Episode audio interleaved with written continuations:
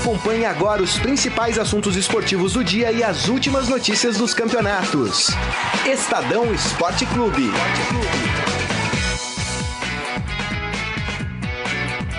Muito bem, começando mais um Estadão Esporte Clube desta sexta-feira. Dizem que sexta-feira é dia de maldade, né? Dia 13 de abril de 2018. E você pode e deve participar aqui conosco no nosso Facebook, facebook.com barra Estadão Esporte. E ao meu lado hoje, ele de novo, ele participou ontem aqui com a gente, o Renan Cassioli. Tudo bem, Renan? Tudo bem. Bom dia para todo mundo. Vamos acompanhar mais uma vez aí a, as notícias é, rapaz. dentro e fora de campo. É, o Renan que está acompanhando todo esse desenrolar aí da final que não terminou, né, do Campeonato Paulista. Tem novidades sobre isso, tem procurador falando que se tiver comprovada interferência, que a final pode ser cancelada assim.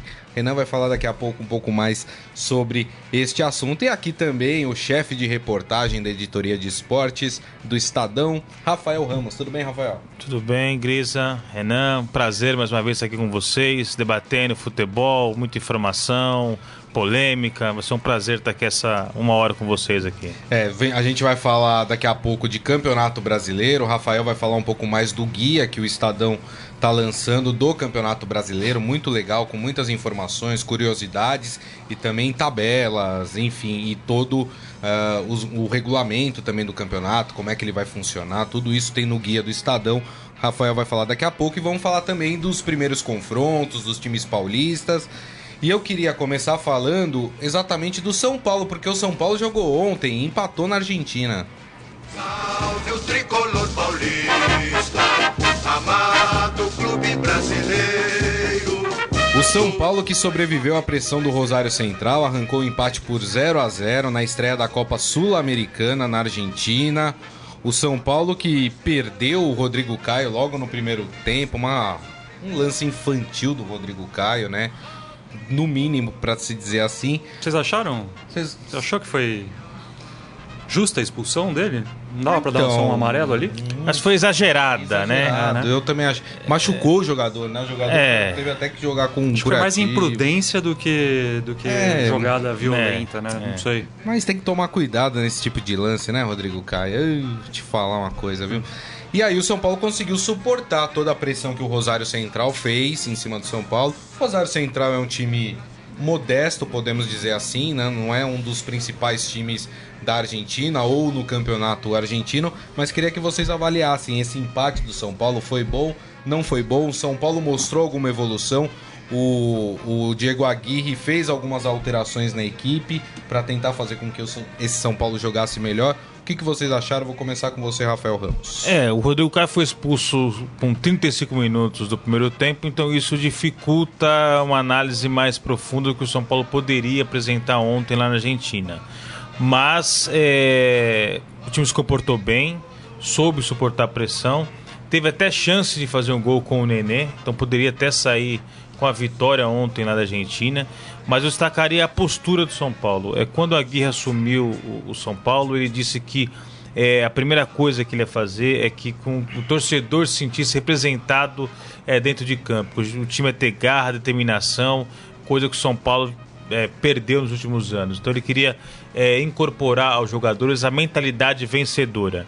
E foi assim que o São Paulo eliminou o São Caetano no Campeonato Paulista, é, depois de reverter uma, uma desvantagem né, que tinha é, depois da derrota no primeiro jogo. Foi assim que fez um, um duelo duríssimo com o Corinthians, é, sendo eliminado só é, nos pênaltis, mas vendeu muito cara aquela eliminação. E ontem foi assim também, o time mostrou uma postura aguerrida. Então, evidentemente que ele está há muito pouco tempo no São Paulo, o São Paulo tem várias carências no elenco, é, vem de uma temporada péssima em 2017, então é, precisa dar tempo, aos poucos ele vai conseguir é, fazer o São Paulo jogar melhor mas pelo menos espírito guerreiro o São Paulo já tem, e isso é um primeiro passo nesse trabalho do Aguirre. Renan. Grisa, lembra do que eu falei ontem? Do São Paulo passar a jogar mais fechadinho, uhum. nova ideologia ali do Aguirre para mais na pegada. Mais na pegada, vamos três primeiro, zagueiros. Vamos primeiro segurar a casinha ali atrás, depois Verdade. se der para ganhar por 1 a 0 ganha, se não der, ótimo. Acho que é isso. Acho que o São Paulo por mais que tenha tido a adversidade que o Rafael comentou de perder o Rodrigo Caio logo de cara, é, mostrou acho que muito do que ele vai apresentar agora no restante da temporada. É uma equipe muito mais compacta, três zagueiros ali atrás, o Militão também, como eu havia falado, acho que tem muito mais utilidade para a equipe atuando como zagueiro do que como lateral direito. Verdade. E acho que o torcedor de São Paulo não pode esperar muito além disso. é... Você acha que partidas sempre bem duras, bem disputadas. Eu não consigo imaginar esse São Paulo goleando algum adversário na competição, é, dada toda essa característica de, de ser uma, uma equipe mais defensiva. Né? Agora, o, o, São Paulo tem aí algumas decisões pela frente, né? Vamos, o São Paulo estreia, né, nesse fim de semana pelo, pelo Campeonato Brasileiro. Aí já vou querer saber do Renan e do Rafael Ramos se com esse time, com o que vem apresentando, se o São Paulo pode chegar longe no Campeonato Brasileiro, vai ficar ali no intermediário ou vai lutar para não cair. O São Paulo tem depois, na próxima semana, uma decisão de Copa do Brasil contra o Atlético Paranaense. Atlético Paranaense que está muito bem. Ontem venceu na Arena da Baixada o New Old Boys, outro time argentino, por 3 a 0 né? Praticamente encaminhou aí a sua classificação para a próxima fase da Sul-Americana. E aí depois, na outra semana, o São Paulo enfrenta de novo o Rosário Central, uh, não podendo tomar gol, né? Porque qualquer empate com gols é do Rosário Central.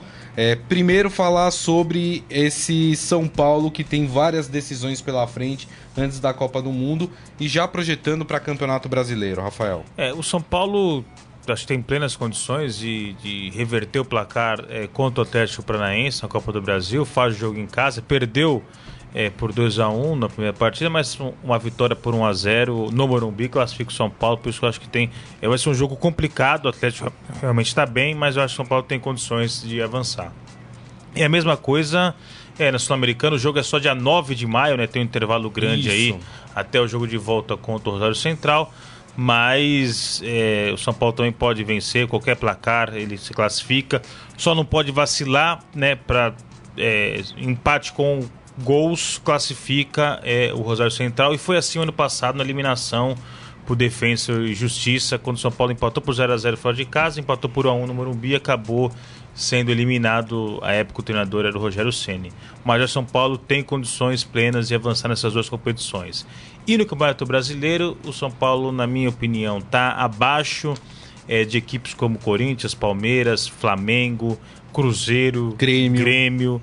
É, então, mas com essa é, possibilidade de até oito equipes se classificarem para Libertadores, como foi no caso ano passado, é, o São Paulo pode beliscar uma vaga de Libertadores. O São Paulo pode ficar em oitavo, em sétimo lugar do Brasileirão. É, o São Paulo, para mim, tem melhores condições, talvez, que o Botafogo, que o Vasco. É, então eu vejo que ele tem possibilidade de, quem sabe, abocanhar uma vaga na Libertadores. Mas título acho muito difícil, porque o elenco é limitado. Então é, acho difícil São Paulo querer brigar lá na parte de cima da tabela. Acho que tem duas, dois pontos que eu, que eu queria destacar. Um, inclusive, é uma informação que eu peguei do nosso guia, então acessem o nosso guia que está bem bacana, está bem completo. É, São Paulo jogou seis vezes esse ano contra times de, que estão na, na Série A. É, perdeu cinco e ganhou uma vez só, que foi o jogo da primeira semifinal contra o Corinthians. Perdeu todos os outros clássicos do Campeonato Paulista e perdeu a primeira partida para o Atlético Paranaense. Então, assim, é, é um dado preocupante. Mostra que o São Paulo, quando tem um adversário um pouco mais qualificado de Série A, ele, ele, ele enfrenta dificuldades. E o segundo ponto é a gente precisa sempre ficar com o pé atrás em relação a, a como a diretoria vai conduzir o trabalho do elenco e do treinador durante a competição. O que, que a gente se acostumou a ver nas últimas temporadas? No São Paulo com um time, um técnico e uma proposta de jogo no primeiro turno, depois é. muda todo mundo, vai embora técnico, vai embora jogador. E lembrando que esse ano o Brasileirão vai ter uma pausa aí de 34 dias por causa da Copa do Mundo. Exato. Vai ser um outro campeonato. É um prato né, cheio aí para a diretoria de São Paulo fazer uma, fazer uma, Saldão. É, né? o saldão de Não, sempre. E, e, eu acho que isso, esse é um ponto muito importante que você tocou, porque a gente vai ter um campeonato antes da Copa e vamos ter um outro campeonato completamente diferente é. depois da Copa do ah. Mundo, né? É, e, e no caso do São Paulo, por mais que o Aguirre, é, logo quando chegou ao Morumbi, tenha declarado que a prioridade dele é o São Paulo, que ele só pensa no São Paulo, ele tem contato até o final do ano.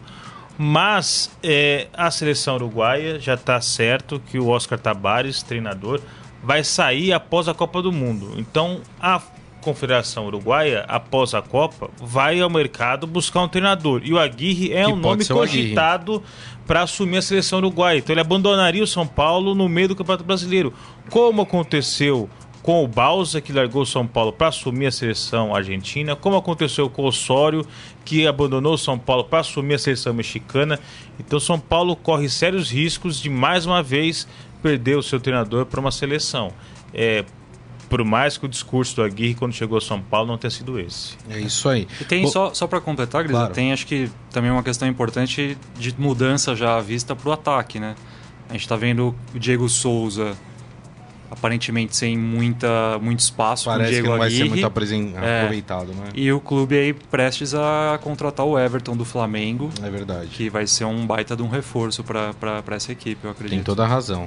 E, a- e- e e sobra ainda menos o Carneiro, espaço. né? Ainda tem o uruguaio Sim, que está se recuperando da pubalgia. seja, já dá pra gente É. falar que o Diego Souza é meio que carta fora do baralho pro Aguirre?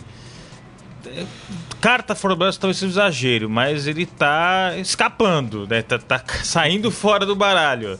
É, eu acho que isso é, o fato dele nem ter viajado pra Argentina pro jogo de ontem é, É um indicativo, simbólico, é muito forte ele que É, eu, é acho que, complicado. eu acho que assim, o que assusta na verdade é o salário que alguém interessado no Diego Souza vai ter que pagar.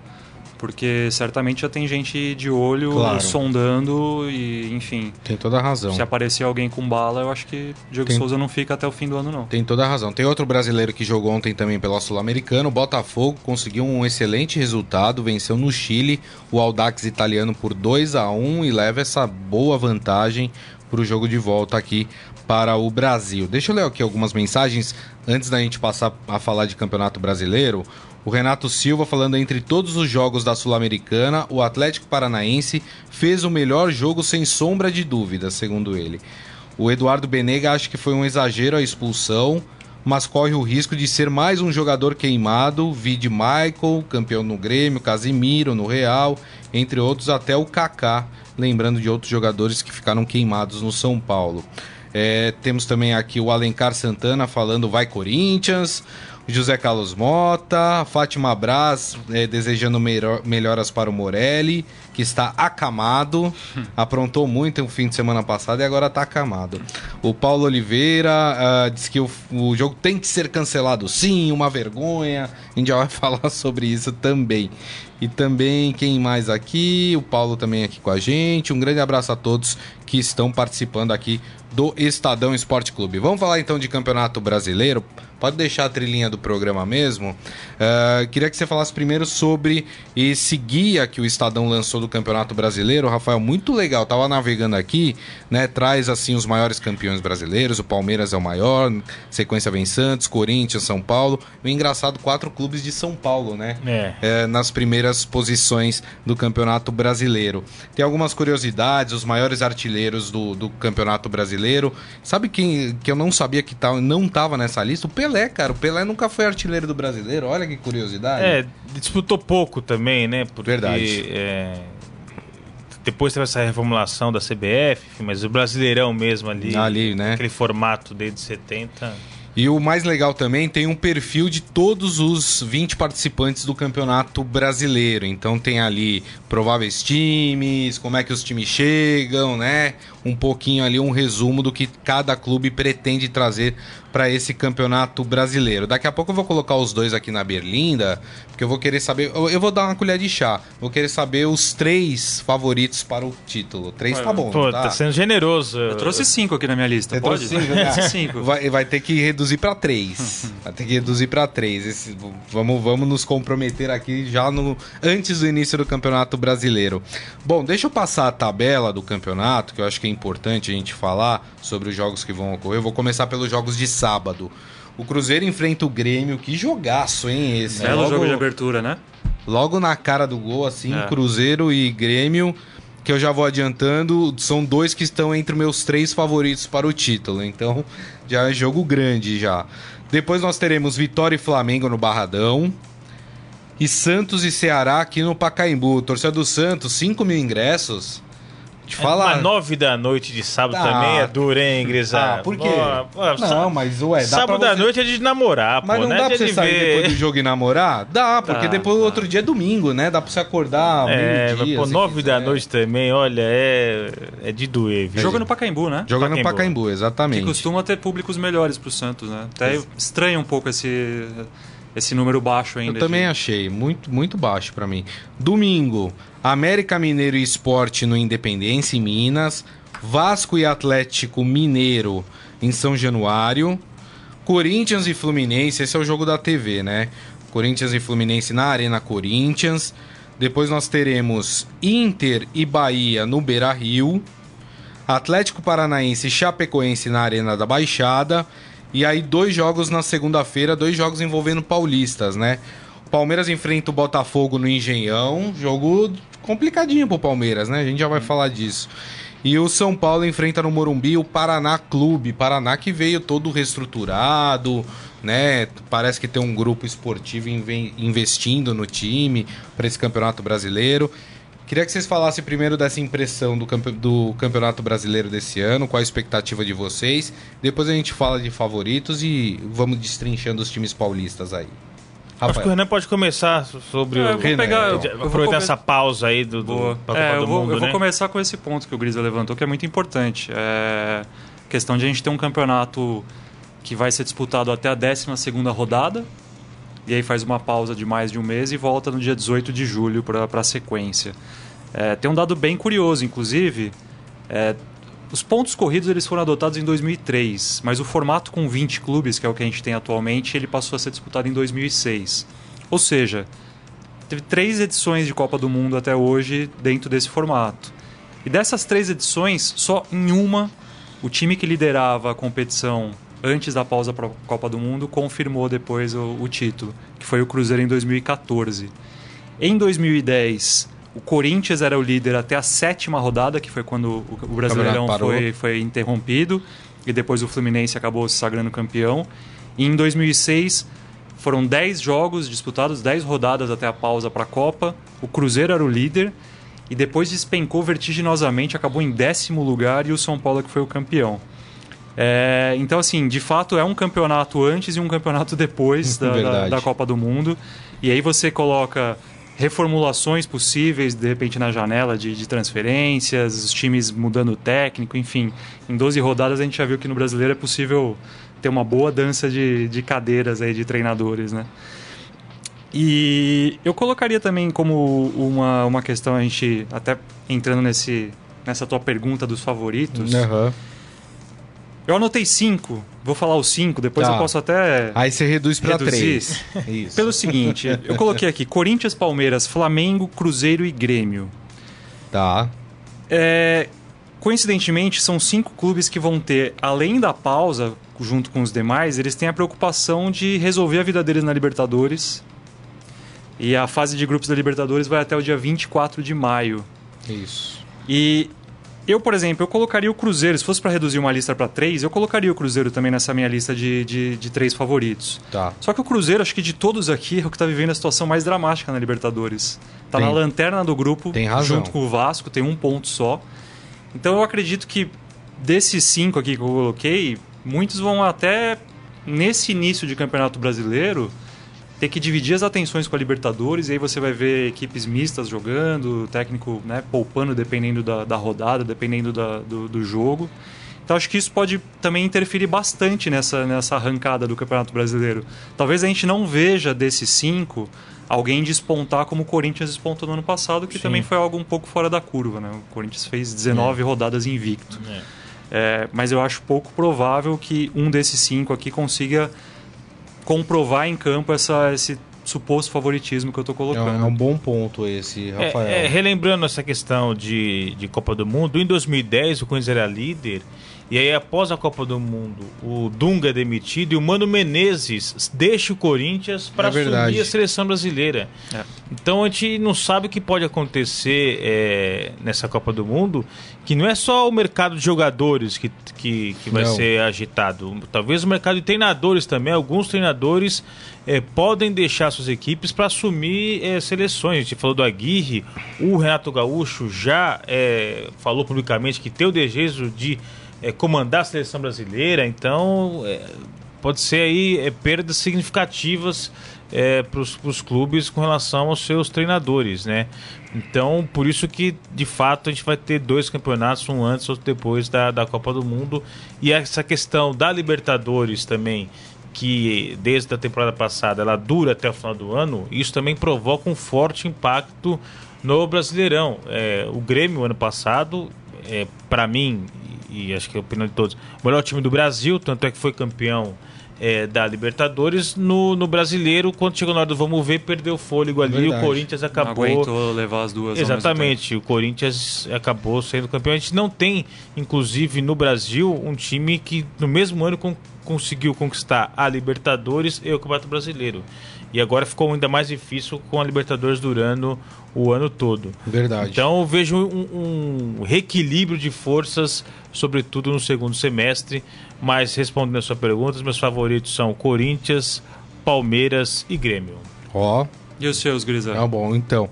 Eu vou muito no que você falou. Acho que a questão da Libertadores vai, vai influenciar bastante os times, principalmente os que avançarem, né? Eu acho que o Cruzeiro tem uma a situação muito difícil. Acho que se o Cruzeiro não avançar na, na Libertadores, a chance do Cruzeiro é maior do que dos outros, porque não tem a Libertadores para se preocupar, né? Vai ter mais tempo de descanso, vai ter só um campeonato para se preocupar. Tudo bem que vai ter Copa do Brasil também nesse meio tempo, mas a Libertadores ela, ela acaba desgastando mais as equipes, né? Porque são viagens mais longas, é, termos de logística. Então apontaria o Cruzeiro como favorito.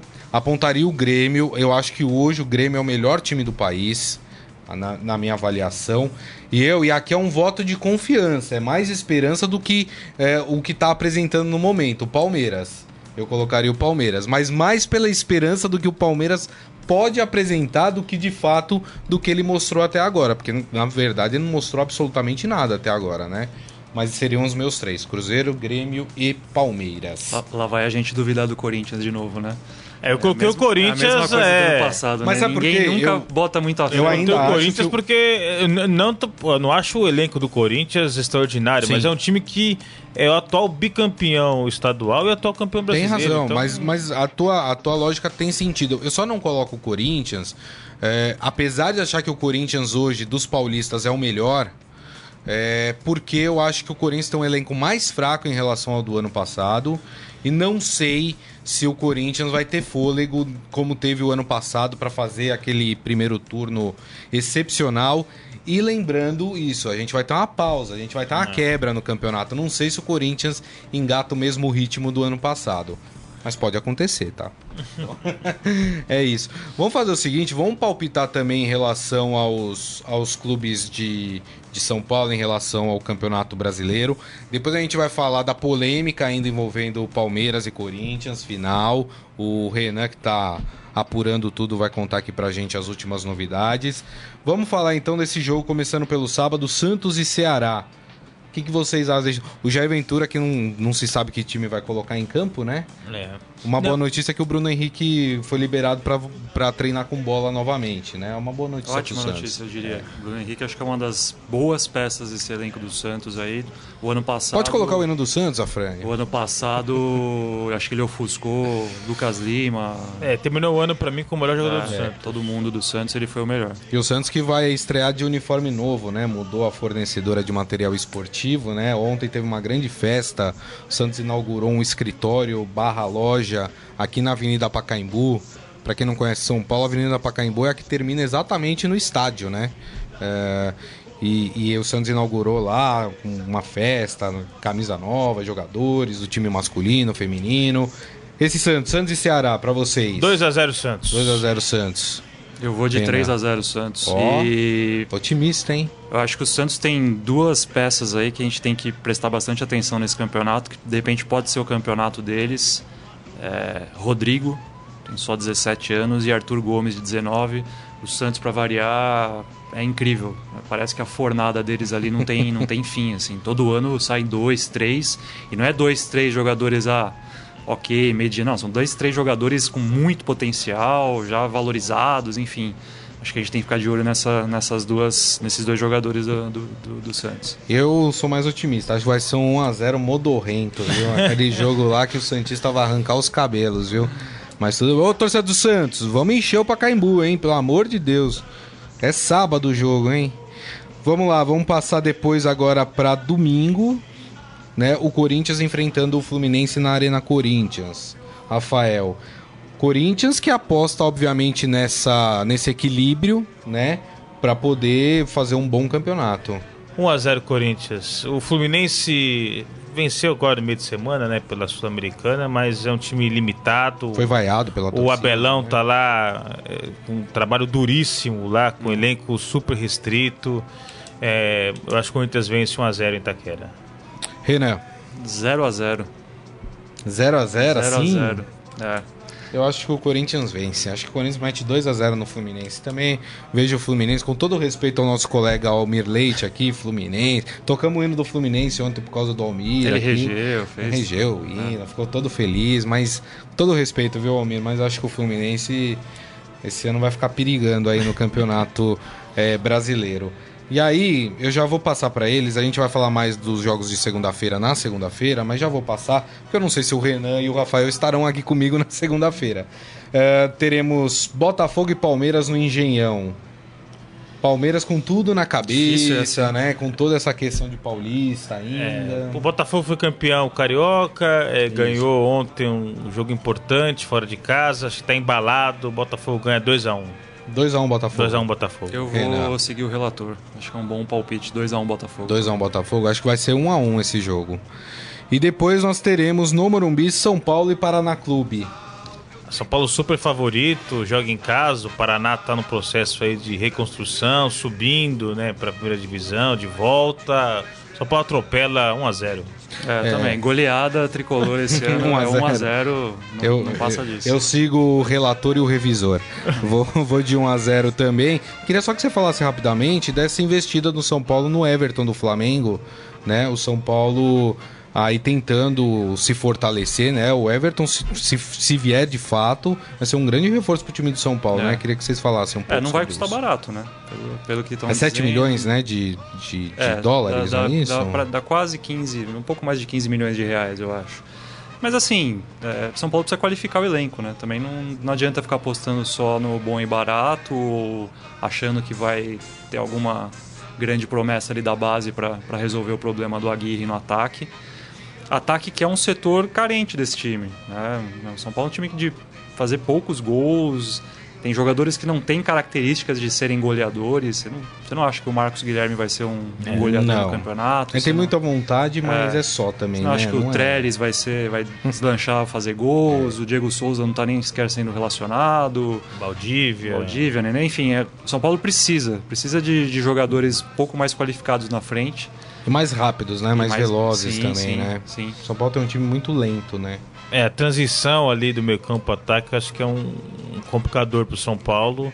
É, precisa de alguém para empurrar. O Everton é um, um jogador pelas beiradas do campo, né?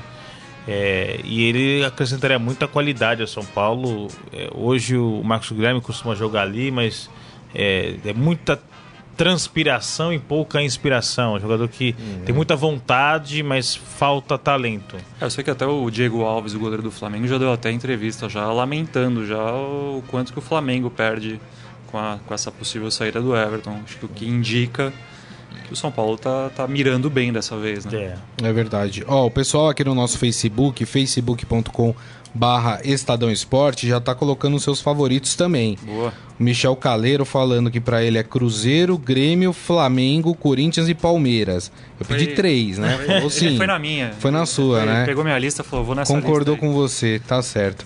É, o José Carlos Mota falando que o Palmeiras vai enfrentar o Valentim na primeira rodada. É verdade, Verdade. né? Pois Contra o é. Botafogo, né? O, o encontro aí do Valentim com o Palmeiras. É, o Ferreira falando, é por isso que o meu Verdão não ganha nada. Vocês já estão torcendo pelo Verdão e ficam secando aí. Imagina, a gente é super pé quente aqui. Sempre acontece o que a gente fala, não é, Rafael? O... Eu queria saber do senhor palmeirense se o campeonato que começa amanhã é o Brasileirinho. É, é. Ô presidente, fa- decida logo no começo, é brasileirão ou brasileirinho? Não É. adianta depois chegar no final e falar que é brasileirinho, né? É, quem mais? O Renato Razeira aqui. Perdão, mas o Everton é jogador mediano em fim de carreira. Ô, louco. Não, Ah, não sei. é. Eu, eu tenho uma opinião diferente, mas respeito a sua opinião, né? Ah, a mãe do nosso querido Renan Pô, aqui, de um beijo pra mãe. dona Maria Ângela. Hoje é aqui, dia do beijo, então. Falando salve o tricolor Um paulista. São Paulina? Minha mãe é São Paulo. Aí, que beleza. Vamos lá, tô torcendo pro São Paulo, Dona Maria Ângela também. Acho que o São Paulo vai bem nesse Sabe uma coisa campeonato. interessante, até você falou de- dessa questão do Alberto Valentim? Esse campeonato brasileiro tem muitos técnicos né, dessa nova safra É. É. como Verdade, protagonistas, né? tem razão. Você tem o Valentim, você tem o Roger Machado, você tem o Jair Ventura, você tem o próprio Barbieri, que assumiu agora a bucha lá do Flamengo. O Carilli no Carilli no Corinthians. Corinthians. É uma- um campeonato que traz essa curiosidade, né? São uma reformulação Verdade. que eu acho que o, o futebol brasileiro já vinha já Tem toda a razão. fomentando O fazer algum Atlético tempo. Mineiro, que não se define lá, se fica, se não fica, né? É, mas é- é aqueles os veteranos estão perdendo espaço. É. É. Luxemburgo, Leão, esses Verdade. caras aí tá. Ninguém fala, tem time que fica sem técnico. Vamos pegar o caso do Atlético Mineiro, que não se decide se o Largue vai ser efetivado, se É. não vai ser, né? Não sai de cima do muro. Mas você não vê, por exemplo, o pessoal falando: ah, olha, estão de olho no Luxemburgo, estão É. de olho, sei lá, no Murici Ramalho, né? Não sei nem se o Murici quer ser treinador de novo, né? Hoje ele é comentarista de futebol. Ah, mas você não vê mais esses grandes nomes sendo ventilados nessas equipes, O né? Felipão tá desempregado, mas ninguém nem cogita a possibilidade. Acho de que deu já, né? Acho que depois do 7x1, É. mano, rapaz, Aí, assim, acho esses que nomes todos já foram nomes, mais, né? É, Todo ano eram né? uns nomes ventilados, quando surgia alguma vaga, alguma oportunidade, acho que tá na hora mesmo de, de essa Mas nova safra de treinadores. É, você vê no, no Rio, no Rio, qualquer clube que ficava sem treinador recorria ao Gel Santana, Isso. né? Ao, Ao Papai Joel. O Abel Braga, é, o Oswaldo Oliveira, era sempre ali. E agora a gente vê gente nova, vê Zé Ricardo, vê Valentim, Isso. é gente nova ali, né? Tem o Abelão, que tem um compromisso ali pessoal com o Fluminense, mas o restante é a nova o Flamengo, geração. o Flamengo que estreia com, com interino, né? Porque o Flamengo ainda não decidiu, depois da demissão do Carpegiani, quem é que assume. Né? Tem, tem isso também. O Flamengo tem, tem passado por muitos problemas extra-campo. Deixa eu ler mais algumas mensagens aqui. O Adi Armando falando que técnico antigo é igual a muito dinheiro. Falando que esses caras ainda pedem muito alto para os clubes. O José Carlos Mota, eu como palmeirense, tenho os pés no chão. Como o ano passado o time ainda não convenceu, segundo ele. E o Renato falando que os favoritos para ele é Palmeiras, Santos e Grêmio. Olha, ele colocou o Santos aí no meio, hein? Rapaz, isso, isso que é otimismo, viu? e a Mamunhoz falando que vai chegar o momento do Palmeiras, se Deus quiser. E é do Palmeiras que a gente vai falar agora. Pode colocar o hino do Palmeiras de novo, que a gente vai falar do campeonato que não terminou.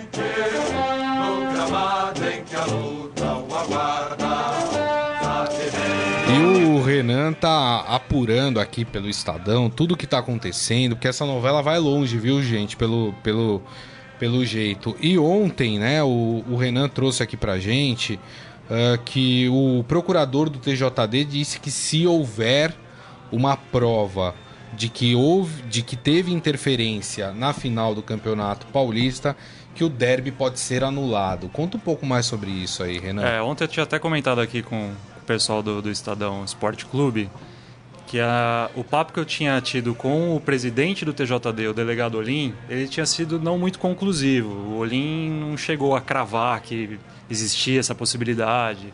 Ele primeiro falou que era necessário seguir toda a investigação, todos os trâmites, para aí sim o tribunal se posicionar. Ontem, já no fim da tarde, eu consegui falar com o procurador-geral do TJD, que é o Dr. Wilson Marchetti, e ele não, ele já foi bem incisivo, é, no sentido de falar, ok, se o Palmeiras conseguir provar que houve a tal da interferência externa na decisão da arbitragem, o jogo vai ser anulado. É. Aí a questão que fica é, que é o que a gente já tinha comentado um pouco ontem. Vai conseguir provar? O Palmeiras, a principal prova que o Palmeiras apresentou até agora, e pelo que o próprio Marquete me falou ontem, o que foi de prova apresentado foram vídeos é aquilo, o Palmeiras construiu a narrativa com base Exato. em vídeos. Se o Palmeiras tem alguma carta na manga que ainda não apresentou, isso que a gente vai saber a partir da semana que vem. O Palmeiras chegou a falar que tinha áudio também, né? Mas não apresentou até agora. Não, ainda né? não. Inclusive, é, serão sete testemunhas mesmo, como a gente já tinha antecipado aqui, que vão ser ouvidas pelo tribunal, que são o quinteto de arbitragem, o delegado da partida e o inspetor de arbitragem, que é a peça-chave ali da, da acusação do Palmeiras, é a quem o Palmeiras acusa de ter orientado a arbitragem sobre o lance. É, os depoimentos começam na terça-feira que vem, no plenário do, do, do, TJD, e eles vão ser abertos para a imprensa. Ah, o Marquete fez questão de frisar isso, que ele, ele quis que fosse aberto para que fosse o mais transparente possível. Palavras dele. Ah, Grisa, Rafael, assim, honestamente, é, como eu já tinha até falado um pouco disso ontem, eu acho que o debate ele vai ser importante se você pensar que isso pode mudar a maneira como essas decisões acabam ficando ali no ar e criando dúvidas e criando suspeitas. Pro resultado do Campeonato Paulista em si, eu particularmente, de tudo que eu escutei, as pessoas com quem eu conversei esses dias, acho pouquíssimo provável, para não dizer impossível, que o resultado seja alterado. Para mim, o Corinthians é o campeão de 2018, ponto. Mas outra coisa que o Marquete me disse. Quando o Palmeiras fez a, o pedido para o tribunal na terça-feira, fez dentro do prazo, o presidente do TJD, o Olim, já encaminhou para o, para o Marquete para ele dar continuidade ou não ao caso. Ou seja, naquele momento, o Marquete já poderia ter barrado o pedido do Palmeiras, Sim. se ele entendesse que não havia elementos suficientes para dar prosseguimento ao caso. E o Marquete me disse que ele achou por bem dar é, voz ao Palmeiras porque ele pensava que era um direito, claro. que ele não poderia cercear esse direito do Palmeiras de pleitear a uhum. análise do, do caso. Sim. Então acho que assim, vai ter ainda muita água passando embaixo da ponte, vão ter sete testemunhas falando.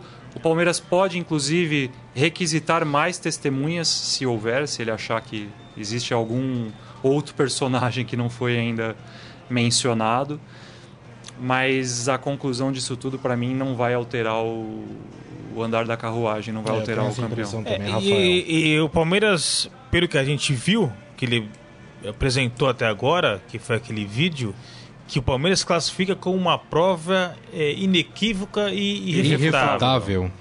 É, eu acho que não. Eu também acho eu que acho não.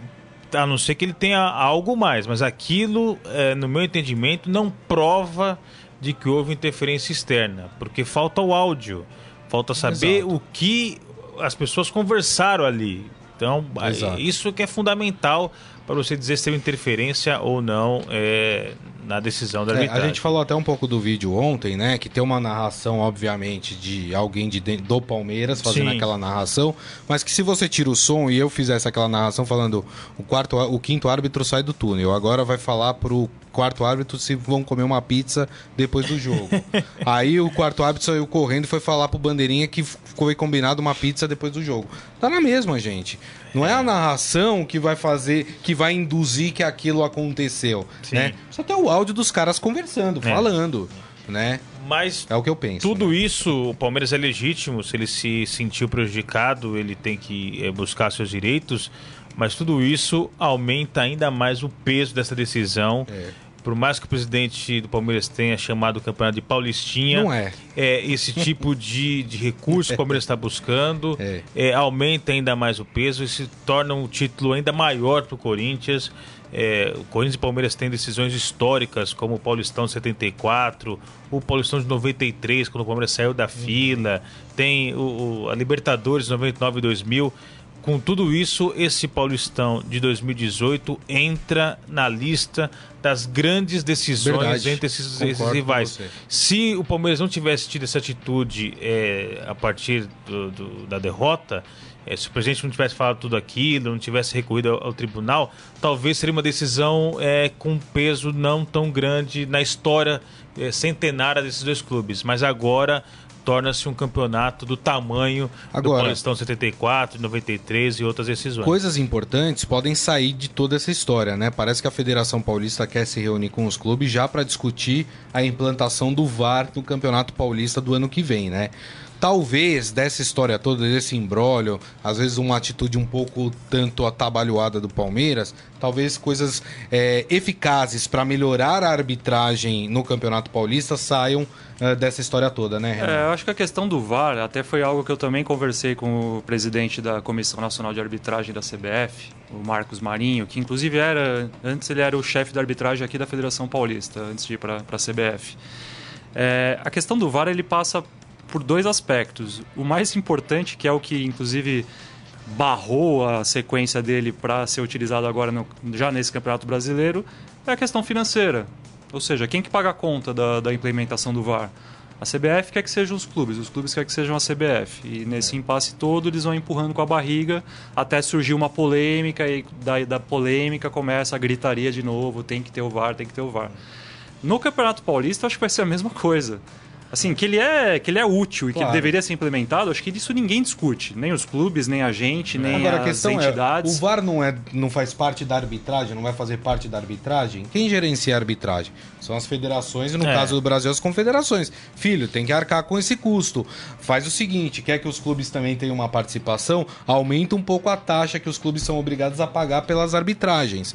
E pronto, fim, né? É, porque se no Campeonato Brasileiro, que a gente tem aí os 20 maiores clubes do país, a questão financeira foi o que pegou, os clubes não quiseram e os alegaram que não tinha dinheiro no bolso para pagar. Imagine esses times do interior que disputam o Paulistão, os Sim. times que têm três meses de calendário, enfim. Então é. Acho muito difícil que os clubes assumam esses custos. É isso aí. Bom, vamos fazer o seguinte, então um assunto que a gente ia esquecendo de falar, mas eu não esqueci não. Vamos falar de Champions League, que a gente já tem as semifinais definidas.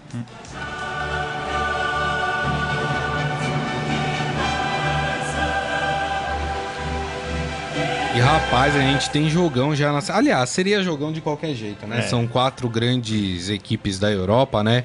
Mas tem um jogo que pra mim caracterizaria a final da, da Champions League, que é Bayern de Munique e Real Madrid. E na outra ponta, eh, dois clubes que surpreenderam, vamos dizer assim. Até porque o Manchester City era apontada como favorito em cima do Liverpool, né? E o Barcelona era apontado favorito em cima da Roma. Então, uma das semifinais vai ser entre os dois. Dá pra gente chamar de azarão?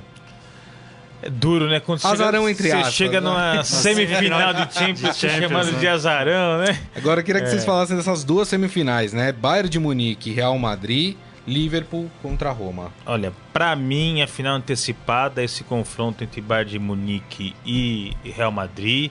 E o Real Madrid é favorito porque o Cristiano Ronaldo tá numa fase assim espetacular.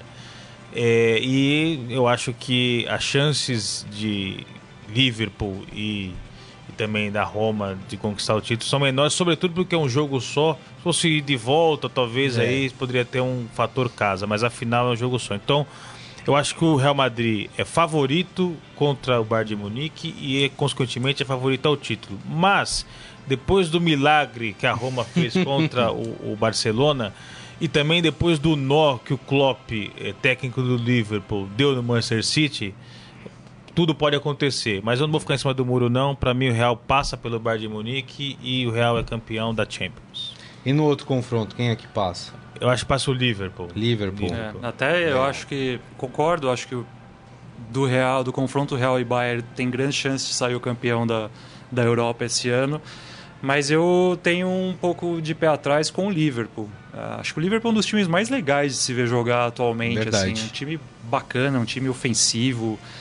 Tem um cara lá, o Salah, o egípcio, que, pelo amor de Deus, o que o cara tá É. fazendo nessa temporada é impressionante. E curiosamente, o Salah que veio da Roma, né? Vai enfrentar agora a sua, sua ex-equipe. Verdade. É, o Firmino está em grande fase no Liverpool. Tá jogando muito bem, tá fazendo gols decisivos. Então, assim, acho que a, dos quatro, para mim, a Roma, em tese, seria, Patinho feio. mais fraco. seria a mais fraca. Mas como o Rafael falou, depois do que ela fez contra o Barcelona, você vai duvidar de um time desse? Exatamente. Mas eu, eu, eu daria um foco também especial pro Liverpool. Acho que se o Liverpool for pra final, ele pode, pode surpreender, sim. É, eu só discordo do Rafael quando ele fala que o Real Madrid é o favorito. Eu acho que é jogo grande, né? E, e acho que o que a Juventus fez contra o Real Madrid me, me acendeu um sinal de alerta em relação a esse time do Real Madrid, né? Que convenhamos, né? Vem muito bem na Champions, mas não vinha fazendo boa temporada É, localmente falando, né? Tá mal, Mas tá atrás, é. bem atrás do Barcelona no espanhol, caiu na Copa do Rei, quer dizer, Mas apostou tudo na que- Champions se eu e tá indo bem lá. Se eu tivesse que apostar em dois, eu apostaria no Real Madrid na final e também no, na- no Liverpool, né? Apesar de, de ter um carinho especial pela Roma, mas eu acho que seria essa a final da Champions. Mas jogos muito equilibrados, né? Independente disso, né? Sim, é. As duas semifinais eh, são bastante equilibradas. Vamos terminar então com o Momento Fera? Agora, no Estadão Esporte Clube, Momento Fera. Cara é fera! Já que o Renan falou da história do Salah na Roma, né? O esportefera.com.br traz aqui uma brincadeira que a Roma fez em relação ao Salah. É, com a definição né, de que será Liverpool e Roma, e também além da polêmica envolvendo a venda de ingressos ante- antes mesmo do sorteio, o confronto também vai proporcionar esse encontro da Roma com o Salah que jogou na equipe, né? Por meio de sua conta oficial do Twitter em inglês, o clube relembrou a amizade entre ambos. O egípcio, principal destaque do Liverpool na temporada, atuou no Estádio Olímpico entre 2015 e 2017, marcou 34 gols em 83 partidas. É, e aí a Roma escreveu o seguinte: seremos oponentes por 180 minutos, mas não importa o que aconteça, seremos amigos para a vida toda. Olha que beleza, né? Ansioso para vê-lo novamente, Salah escreveu o clube. E aí o Salah respondeu para o perfil da Roma, escreveu 100% de amizade. Eu acho que isso faz parte de uma estratégia ali para ver se consegue, de alguma maneira, neutralizar o Salah. É, Você falou que ele fez Salah se sentia incomodado É. né, de jogar contra a Roma. Você falou que ele fez 34 gols na passagem pela Roma, é isso? Isso, em 87 partidas. Tá, só, no, só na Premier League desse ano acho que ele já tem 29. É, não, ele tá É, numa é fase. impressionante, né? É. Só não tá demais. melhor que o Cristiano Ronaldo, né? Que tem uma média superior de um gol por jogo, né? E tem essa polêmica que eu acabei citando de passagem, que o esportefera.com.br também traz aqui, que é essa história da Roma vender antecipadamente eh, o ingresso para a partida contra o Liverpool antes do sorteio. Já vimos esse filme por aqui recentemente, né? Rapaz, e Será aí? que a bolinha tava gelada Mas nesse daí, será que fizer, é, alguém colocou ali, tipo, ah, vou colocar aqui só por enquanto, mas depois a gente muda? Que estranho isso, né? Ó, é, isso aqui aconteceu, ó, só para vocês terem ideia. É, um dia antes do, do sorteio, ou seja, ontem, a Roma publicou em seu site oficial uma imagem na qual divulgava a partida contra o Liverpool. A página tratou de corrigir o erro e apagar o texto, mas os jornais ingleses conseguiram captar na hora que isso entrou no ar. perdoaram. E aí ficou complicado. Será e aí, é armação? Rafael? gelada? Assim, né? Ah, eu espero que não, né? Porque senão não não iam colocar logo Real Madrid e, e Bayern de Munique no confronto, né? Mas isso acho que faz parte da- dessas polêmicas do futebol, né? É, o, o, a, o, a Roma se explicou falando que foi um erro de fato, né? Que colocaram lá, enfim. Mas dá margem para que as pessoas abram essa discussão, É né? prato cheio, né? Prato, prato cheio, cheio. Pra, pra, pra mesa do O bar. presidente da Roma, que para comemorar a classificação contra o Barcelona, pulou na, numa fonte lá Foi na. multado. Foi multado, tem que pagar a multa, né? Pela prefeita, né? É, lá não é que nem aqui não, que a gente dá de jeitinho, não, né? Lá os- as autoridades pegam pesado mesmo. Deixa eu mandar os últimos abraços aqui pra turma que acompanhou a gente. O Adi Armando falando: O quinto árbitro foi no banheiro e voltou. Pode ser qualquer coisa, falando daquela imagem que o Palmeiras tem. um piriri, será? É. Ele falou: tudo bem, é bom pro próximo ano, novos recursos, de resto é chororô. O José Carlos Mota falando: como palmeirense, também acho que o campeonato já era. Mas para que não venha acontecer novamente. Acho que ele tá falando que ele concorda em o Palmeiras insistir para que se mude alguma coisa. E o Eduardo Benega dá aqui os seus favoritos para o Brasileirão. Grêmio, Cruzeiro e o Tricolor como azarão. Olha lá que beleza. Eu sei, eu sei que você é São mais- Paulino, mais um senão eu ia perguntar qual o tricolor, né? Porque tem vários no campeonato esse ano. Sim. Tem o Bahia, tem o Fluminense, São Paulo, tem o o Fluminense, Grêmio. tem o Grêmio, né? Mas acho que você tá falando do tricolor paulista, né? Muito bem, então, agradecendo já a todo mundo aqui que participou, agradecendo ao Renan também, aqui sempre pela presença, viu, Renan? Muito obrigado, volte mais vezes e qualquer novidade sobre esse embrólio aí, traga pra nós aqui. Ah, agradeço, Grisa, mais uma vez. Rafael, muito bacana esse papo que a gente faz aqui todo dia. Semana que vem, certamente nos veremos novamente, porque terça-feira começam os julgamentos lá e, enfim, tudo que a gente tiver de novidade, de informação exclusiva, a gente traz aqui para vocês. É isso aí, esse Renan Cassioli. E também o chefe de reportagem do Estadão, Rafael Ramos. Obrigado, viu, Rafael? Até a Um próxima. prazer estar aqui. Bom final de semana a todos. Até semana que vem. É isso aí. Para você que ficou com a gente aqui, um grande abraço para vocês. E um bom final de semana. Aproveitem com parcimônia esse fim de semana e a gente se encontra aqui no Estadão Esporte Clube na segunda-feira ao meio-dia. Um grande abraço a todos e tchau. Você ouviu Estadão Esporte Clube.